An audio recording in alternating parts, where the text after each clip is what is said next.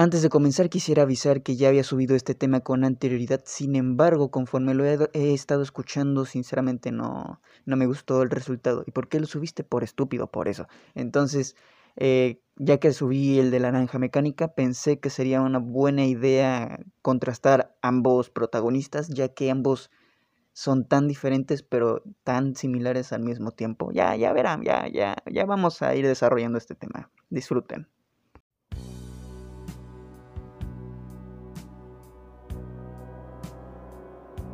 ¿Te has puesto a pensar cómo es la vida de un artista, de un famoso? Vamos a hablar primero de ello pensando como que estamos hablando de humanos, porque esos son humanos. A pesar de ser famosos hay algunos que no les gusta la atención mediática y preferirían estar un rato en paz que salir a la calle y ver un montón de personas que no sabes siquiera si son fans de tu trabajo pero a huevo quieren tener una foto contigo. Les gusta ser más reservados. Hay otros que venden su imagen porque por el hecho de ser famosos venden. Evidentemente para conseguir un poco de, de money, alguna retribución.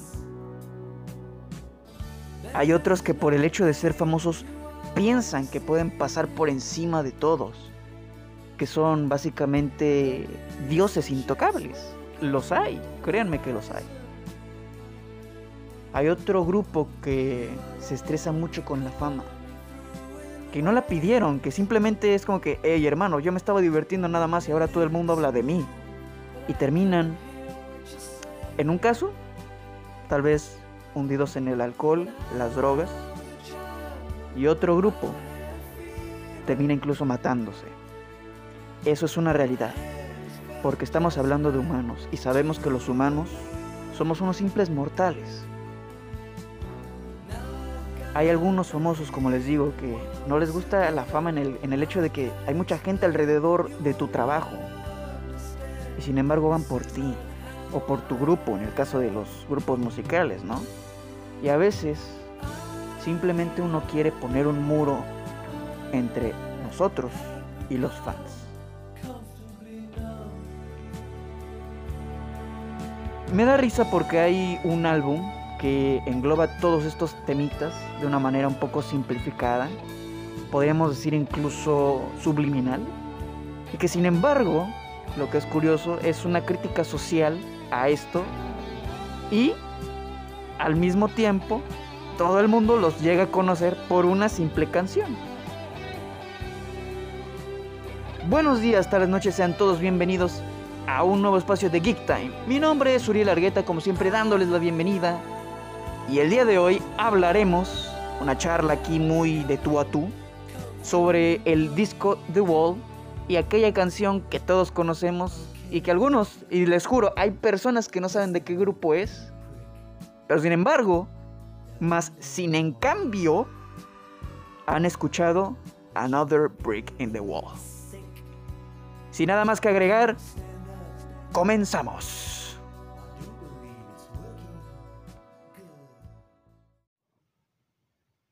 Voy a partir hablando, pues primero de los hechos que me llevaron a interesarme mucho en este tema. Y es que, para empezar, cuando estaba haciendo el podcast de los nuevos mutantes, resulta que em, el tema principal del trailer es en realidad Another Brick in the Wall, parte 2.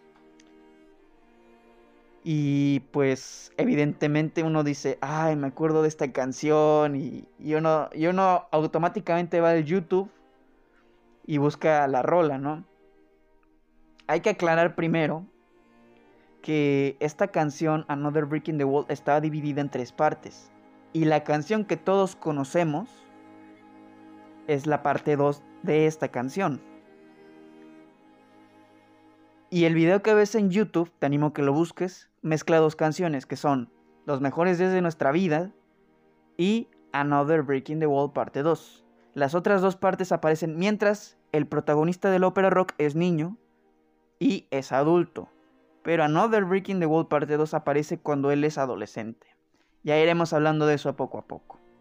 Y la otra es que mientras estaba haciendo el podcast de La Naranja Mecánica me di cuenta de que hay muchas diferencias entre estos dos, estos dos protagonistas en la forma de cómo se desarrollan como niños, adolescentes y adultos. Es muy interesante ver ambas diferencias, pero al final de cuentas son, son iguales.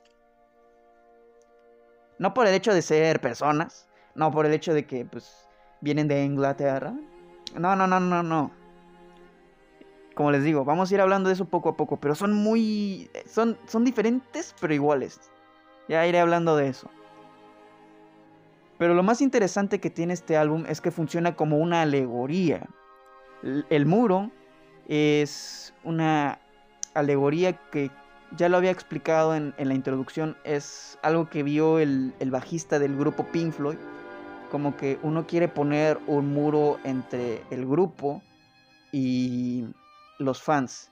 De hecho, me da, me da mucha risa cuando aparecen, este, aparecen los conciertos de The Wall y ves cómo poco a poco se va armando el muro. Este muro funciona como, pues, un... ¿Cómo decirlo? Como un aislamiento social. Eso es lo que quiere representar. Pero ¿qué es una alegoría? Se preguntarán. Es que pues, algunos tal vez no conozcan la definición. Pues al final de cuentas, una alegoría es una ficción que se presenta como aquí un objeto al espectro que surge de una idea. En palabras más simples, representa simbólicamente algo. Punto. Eso es una alegoría. Entonces, ¿cómo pues, pues, representar de una forma, entre comillas, física el hecho de que tú mismo te quieres aislar de la gente por X o por Y razón? Pues con un muro.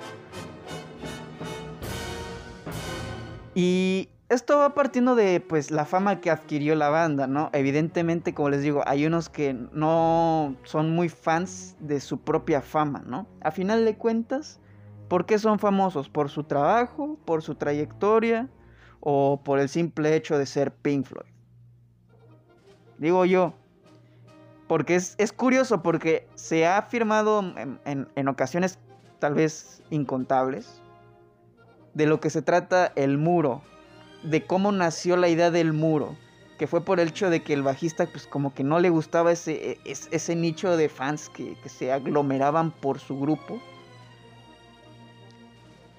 Y es como, como decirles, es que lo hice porque la neta me caen mal. Y ¡pum! Ahí están más fans escuchando más música de Pink Floyd. Y es como que, güey. Güey, ¿qué onda, no? O sea, básicamente te dijeron que no, no eres no eres tú, soy yo. Y, y todavía como relación tóxica, más le vas y vas y vas y vas y vas. Y es que yo te quiero, sí, pero pues dame mi espacio, ¿no? Pero es que te necesito, sí, pero dame mi espacio, hermano. Entonces básicamente de eso va la idea principal del muro. Y de ahí nació una historia que narra la vida de un protagonista ficticio llamado adivinen. Les voy a dar unos segundos para adivinar, ¿va? Ya lo, había, ya lo había dicho, de hecho. ¿Lo adivinaron? Pink Floyd, sí, así se llama el protagonista. Ya sé que pues tuvieron mucha imaginación ahí, va, no es cierto. Pink Floyd es el protagonista de esta ópera rock, la cual es una historia un poquito mm, deprimente, si te pones a pensar. Pero al final de cuentas narran la vida de alguien que no maduró a lo largo de su vida. Y hay un enorme por qué sucedió esto.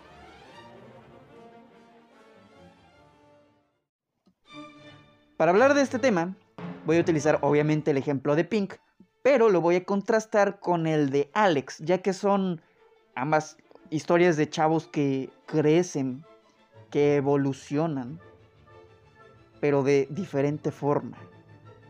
Y fíjense, chéquense cómo, cómo algunos factores influyen en todo esto.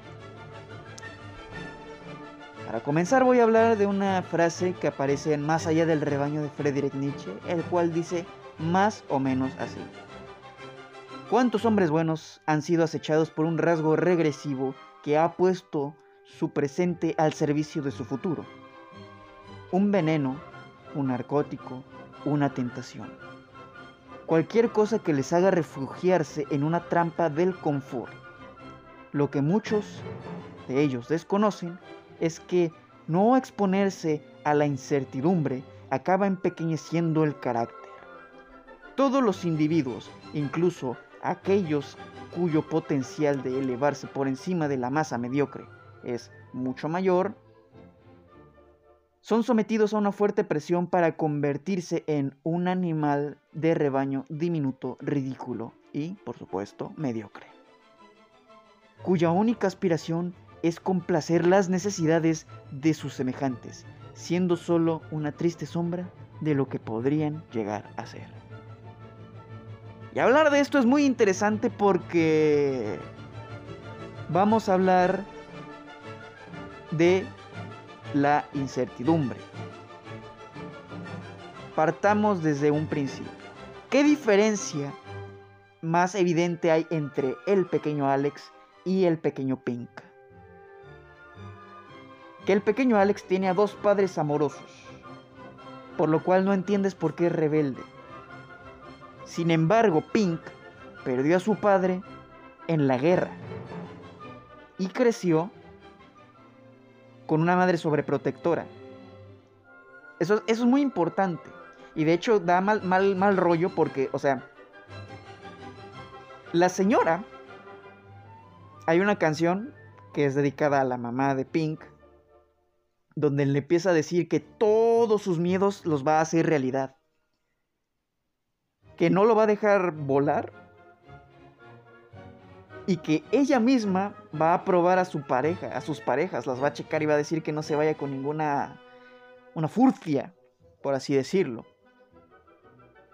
Entonces, tuvo tanta atención de su madre y tanta protección que evidentemente al ser acogido en el ala del seno materno, no se enfrentó a la incertidumbre.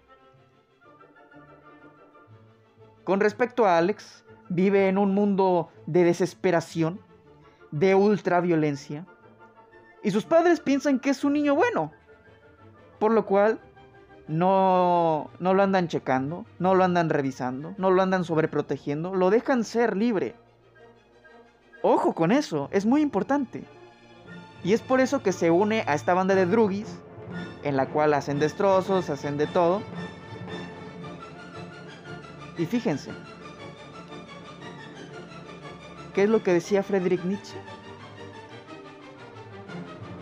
No enfrentarse a la incertidumbre acaba empequeñeciendo el carácter. Alex se metía en peleas. Alex entraba a robar. Luego Alex fue a la cárcel. Alex fue víctima de Ludovico. Alex se quiso suicidar. Alex sobrevivió al suicidio y fue curado. Y después de eso, su carácter se vio fortalecido, creció, evolucionó. Pero Pink no tuvo nada de eso. Eso es muy importante. Primeramente, al no tener a sus dos padres. Y luego por su madre sobreprotectora. Cuando vemos esto en la niñez de Pink, encontramos la primera parte de Another Brick in the Wall, en la cual se preguntaba qué es lo que había dejado su padre para él, y conforme va avanzando todo el álbum, vemos que esa primera parte pone las primeras piedras, los primeros ladrillos en este muro psicológico. Estas primeras piedras le causan inseguridad. Se empieza a aislar porque le falta una figura paterna que reafirme como que cierta seguridad. Entonces, lo que podemos comprobar ahí es que el pequeño Pink no tuvo la oportunidad de enfrentarse al mundo real. ¿Cuántos jóvenes, ahorita en estas épocas, en estos días, no son sobreprotegidos? Todos lo son. Y perdónenme, esto ya es una cuestión de educación. La educación viene desde casa, jóvenes, chicos y chicas, señores.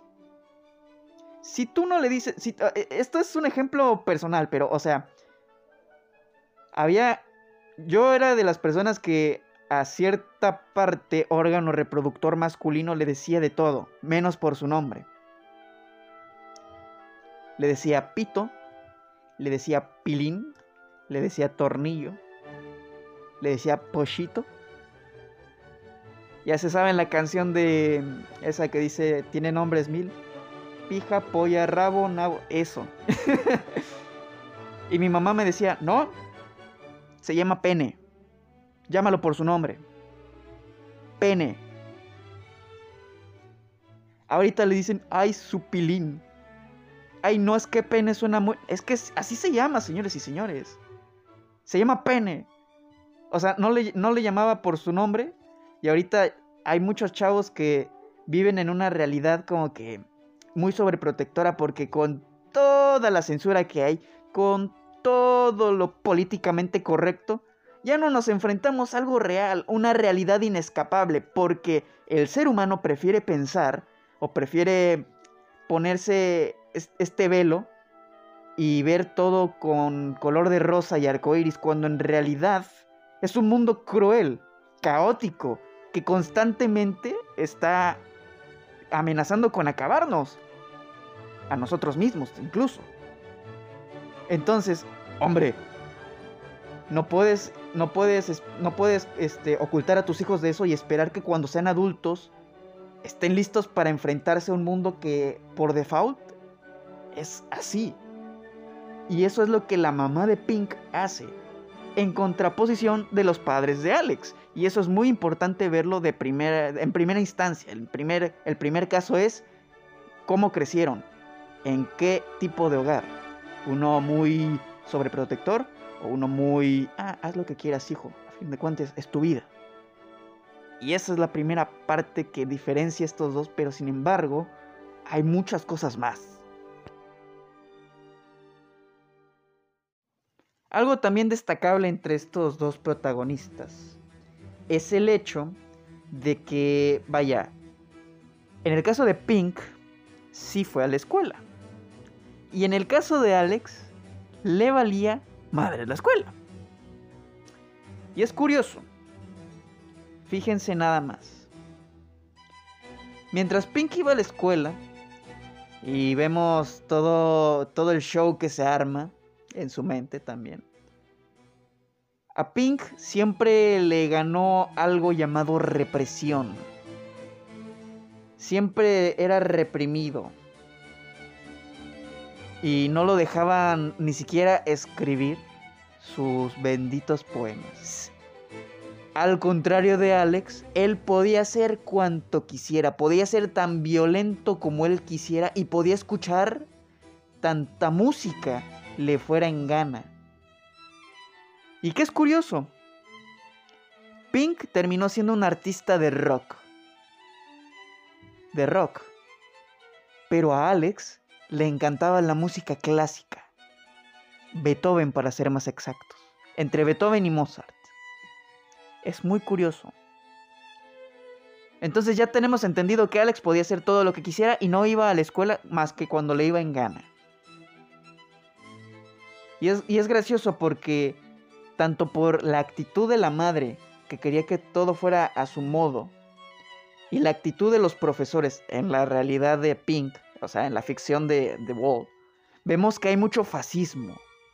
Y es que lo que quería mostrar el, el, el, vaya, el autor, el bajista, era esta tendencia a que los propios colegios tenían tantas normas estrictas que básicamente lo que hacían era educar a la próxima carne de cañón, para la próxima guerra si es que había.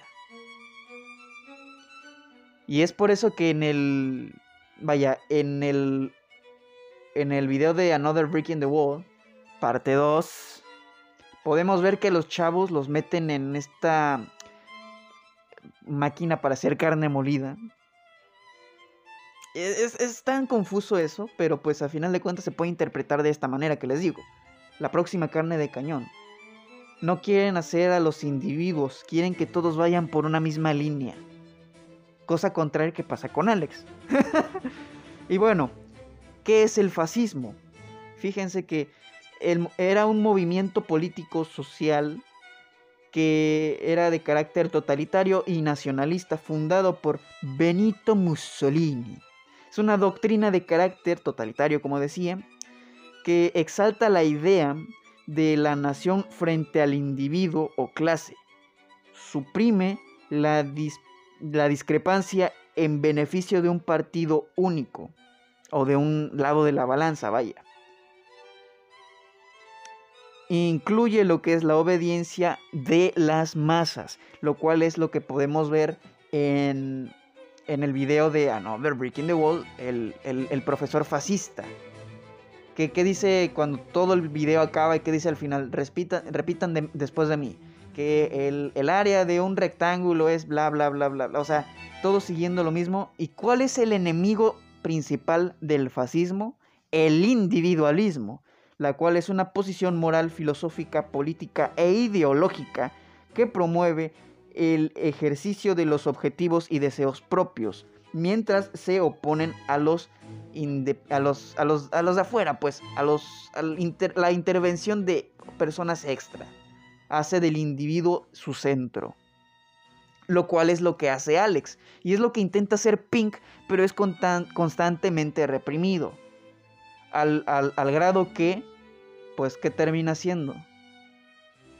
Pues termina como que diciendo, bueno, pues ya, esto es lo que me tocó y no puedo hacer nada más. Al contrario de Alex, que ese güey dice, a mí me la... Y yo hago lo que a mí me da la gana. Entonces, fíjense que es, interesante porque, porque es, es, este, esta alegoría, perdón, este ejemplo de fascismo en, el profesor, incluso en su madre, incluso en el propio protagonista. Yo los invito a que escuchen una canción de una banda llamada Sex Pistols, los que no la conozcan, los que sí ya sabrán a cuál me, a cuál me estoy refiriendo. Busquen en, en YouTube, en Spotify, con letra y todo, Sex Pistols, eh, God Save the Queen. O más bien, Dios salve a la reina.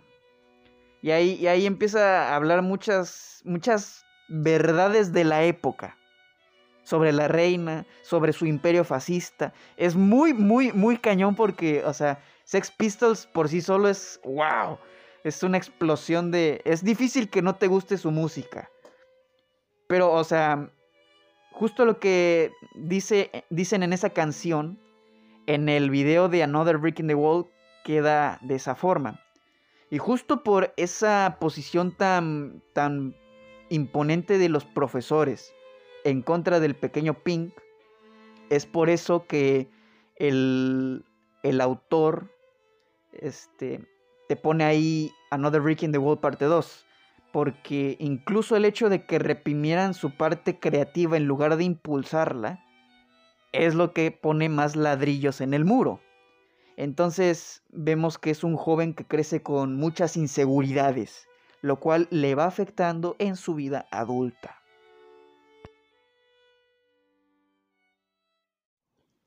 Ya hablamos de los niños, ya hablamos de los adolescentes.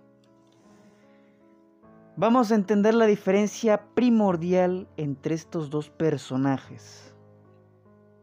Pero sobre todo vamos a entender un poco a Pink. A lo largo de toda la historia de la naranja mecánica vemos la evolución de Alex y cómo va entendiendo las partes importantes de la vida, lo que es el valor de la libertad, el valor de la individualidad, de su libre albedrío vemos que encuentra esa respuesta para una vida plena. Y eso es algo que es muy a nivel personal del personaje. Y al final, ¿qué nos encontramos? Que ahora sabe el valor que tiene, por ejemplo, este, el buscar una mujer para poder formar su propia familia, trabajar por ello.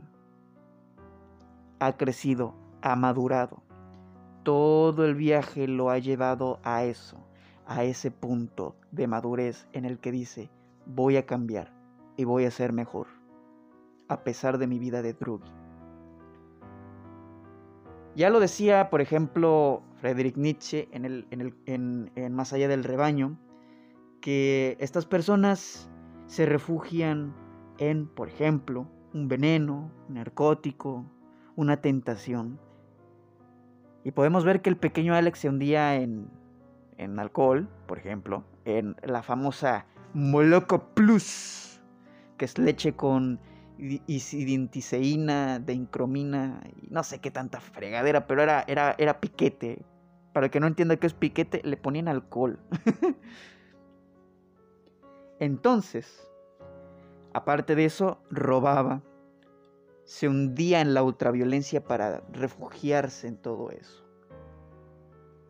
Al crecer Pink, se drogaba, ya sea con cocaína, LSD, y llegó a tal grado que su mente se desconectó. Y una persona que pues tiene, digamos, tantas neuronas destruidas por todas las drogas que se pueden llegar a meter. Y estoy hablando de las drogas químicas. Hay, algunas drogas que pues sí te pegan, pero son ah, más livianas y no son tan, tan fuertes. Pero en el caso de Pink ya estaba tan metido en eso que tenía ataques violentos. Pero era porque era un momento en el que explotaba todo, todo, lo que tenía reprimido dentro. Si ven la película, esto se les explica, uff, se les explica con imágenes gráficas de todo eso. Pero en el caso de Alex, al no tener limitaciones, supo probar todo eso y decir, no, yo ya no quiero esto. Cosa que no le pasó al pequeño Pink. Y todo esto se puede entender por el entorno en el que creció, en el que fue totalmente reprimido, sobreprotegido, y evidentemente esto le causó esta transformación a mal. Al ser adulto, se aísla de todo, se deprime por todo, si nos vemos bien, si lo analizamos de cierta forma, Pink parece el perfecto ejemplo del millennial. ¿Han visto ese, ese perrito de Chems? De, ay, ya me dio ansiedad. Así es. Así es Pink. Básicamente. Se aísla de todo, se deprime por todo. Y fíjense que es muy interesante porque con todo y eso se casa, tiene una, tiene una esposa, pero no la atiende en el sentido de que no le da la atención que una esposa requiere. Porque, o sea, si tienes una pareja, pues debes tener esa atención. Si es esa persona especial, vaya, la tienes que enamorar todos los días. No me gusta eso de conquista. No, no, no, no. No, no es no es ningún juego de estrategia, no. La tienes que enamorar. Como dice la canción, bueno, aquí en México tenemos una canción que dice mátalas con una sobredosis de ternura. Ah, chinga. Entonces, eso no es lo que hace Pink. ¿Y qué sucede con alguien que pues tiende a no ser tan mm, demostrativo de sus sentimientos? Pues que llega otro que le dice, ¿sabes qué? Eres hermosa, eres arte, bebé. Y ¡pum! que engañan a Pink. Y esto obviamente al final nos ayuda a ver la tercera parte de Another Brick in the Wall. Tras el engaño que sufre por parte de su esposa, y empieza a decir, no necesito más drogas, no necesito abrazos. ¿Por qué me ven y piensan que necesito algo? No, yo ya no necesito nada, me voy a la chinga, ya me estoy hasta la madre. Básicamente, obviamente estoy exagerando un poco, pero o sea, conforme van viendo la historia del álbum, incluso si ven la película, esto, esto es muy, muy importante en la vida de Pink, porque pues básicamente entra en un estado de locura total. Literal. Y esto lo vemos en las últimas canciones que se llaman El, Juicio, The Trial, algo así. En el juicio, pues, básicamente vemos escenas de un juicio personal en la que básicamente se da el veredicto de que Pink está loco. Enloqueció. todo lo que le pasó hizo que enloqueciera, básicamente. Básicamente. Ya no nos vamos a poner a ver el hecho de que se, se ve a sí mismo como, como un líder fascista con sus, con sus fans y bla, bla, bla. Eso creo que, que, ya, quedó ya quedó demostrado, Rayo. Qué no. Quedó explicado en el hecho de que es solo una sátira, una crítica, una, digamos, un pequeño chascarrillo de humor negro. Porque, pues así básicamente son en todos los conciertos, ¿no? Tan solo hay que ver el EO de, de Freddie Mercury y ver cómo todos replicaban el mismo, el, el mismo EO. Es como que, güey, este parece dictador. Freddie Mercury no dominó el mundo porque no quería, señores. Freddie Mercury sabía lo que podía hacer y por eso no lo hizo. Pero, o sea, al final de cuentas es como pues, una sátira nada más. No era como que una indirecta para ningún grupo, era como que nosotros podemos hacer esto, ustedes no lo saben, pero tenemos el poder. Pero pues ya cuando vemos que el veredicto es derribar el muro, es cuando por fin, después de tanta cosa, vemos el final de, este álbum, de esta historia, del pequeño Pink. ¿Qué podemos entender al final de esta obra? Hay una interpretación que no me acuerdo dónde la escuché, pero creo que fue en un blog.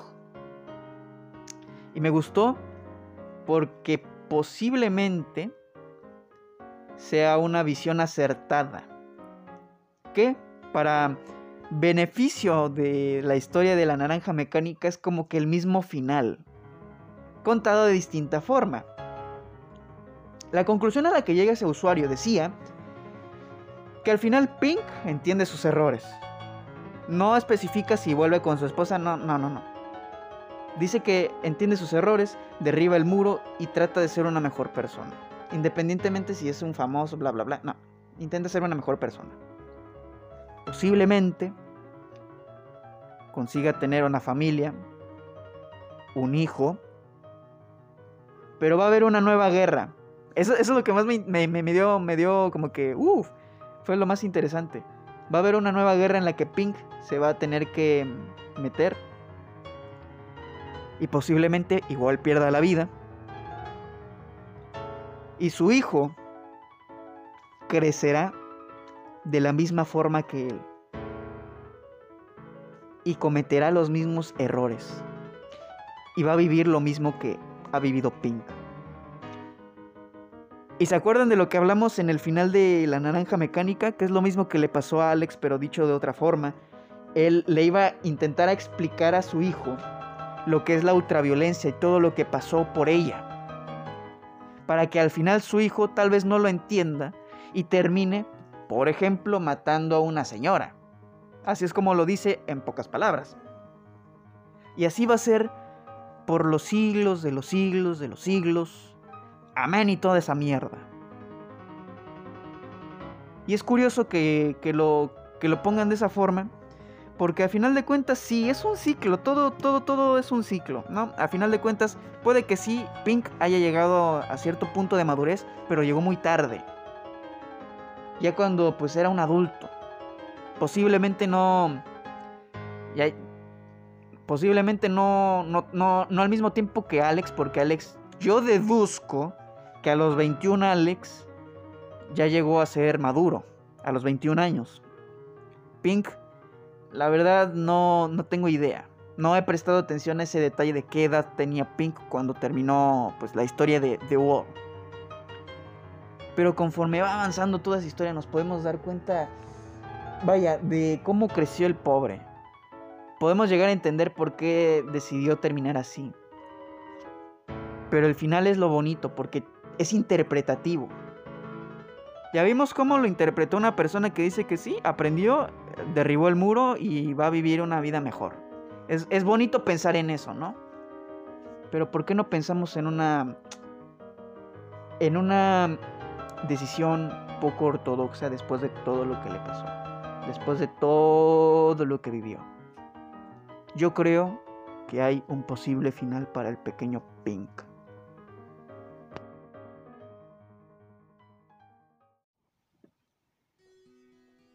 Posiblemente pensar en una continuación de la vida de Pink como un bucle interminable de desgracia. Es una forma muy optimista incluso de verlo.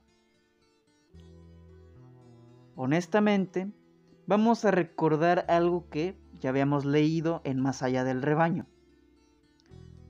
Todos los individuos, incluso aquellos con el potencial de elevarse por encima de las masas mediocres, están sometidos a una fuerte presión para ser un animal de un rebaño diminuto, ridículo y mediocre.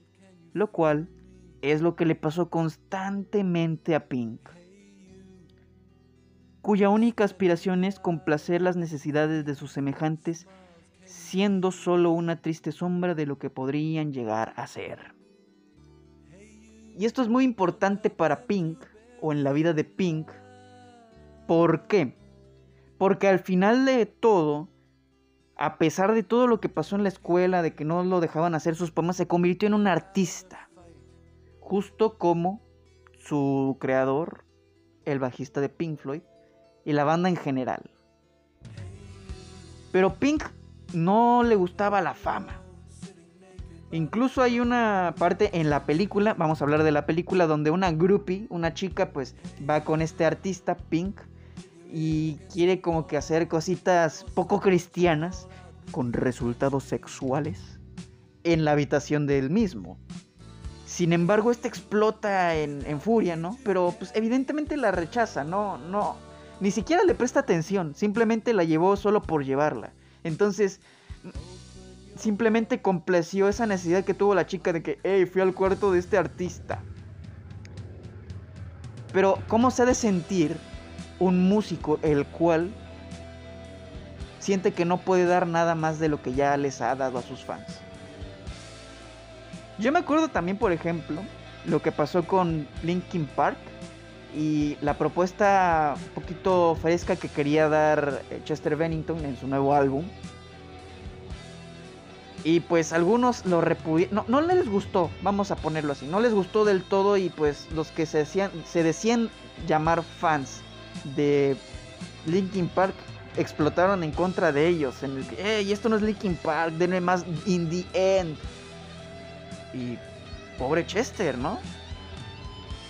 O Kurt Cobain. O sea, a final de cuentas esos artistas que tienen cierta visión y quieren dar un mensaje más allá ¿por qué terminan como, como terminaron? Yo pienso que es lo que le pasó a Pink. Se hartó de tanta, perdonen la palabra explícita, de tanta mierda y terminó suicidándose. Para mí, así acaba The Wall. Pink se suicida, como lo haría un Kurt, como lo haría un Chester, como lo haría un Robin, Robin Williams, ¿sí? ¿Se acuerdan de él? Como lo haría pues cualquiera que se arte de pues, ese tipo de situaciones, ¿no? ¿O qué podríamos esperar, por ejemplo, de alguien que se mete tanta droga, se le, se le venga en gana? ¿Por qué murió el señor Jim Morrison? Por una sobredosis. Hasta ahí tengo entendido. Así que si yo quisiera darle un final a la historia de Pink, sería con un suicidio suena horrible, pero es como que más realista pensar en que se suicidó que idealista en el hecho de que continuó con su vida así como no, así como así. Y eso es lo que pasa cuando creas un muro emocional para aislarte de las personas. Llega un punto de quiebre en el que decides terminar contigo mismo. Es un camino de autodestrucción.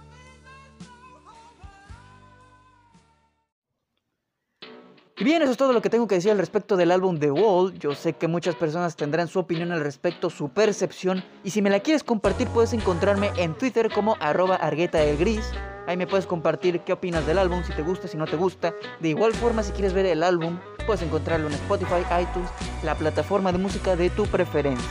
Al igual que si quieres ver la película, está totalmente gratis, pero no en HD, la calidad es demasiado cuestionable, en YouTube.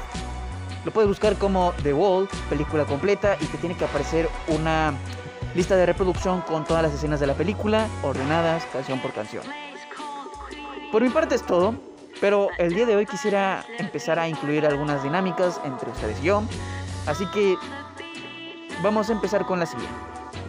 Si tú conoces a una persona con el siguiente nombre, por favor envíaselo, envíale el link, envíale el espacio y dile esto es para ti. Y el día de hoy dedicamos el podcast a, a, a José. José, si estás escuchando esto, José, si alguien te mandó esto, gracias. Este espacio es gracias a ti. José, tú hiciste esto posible.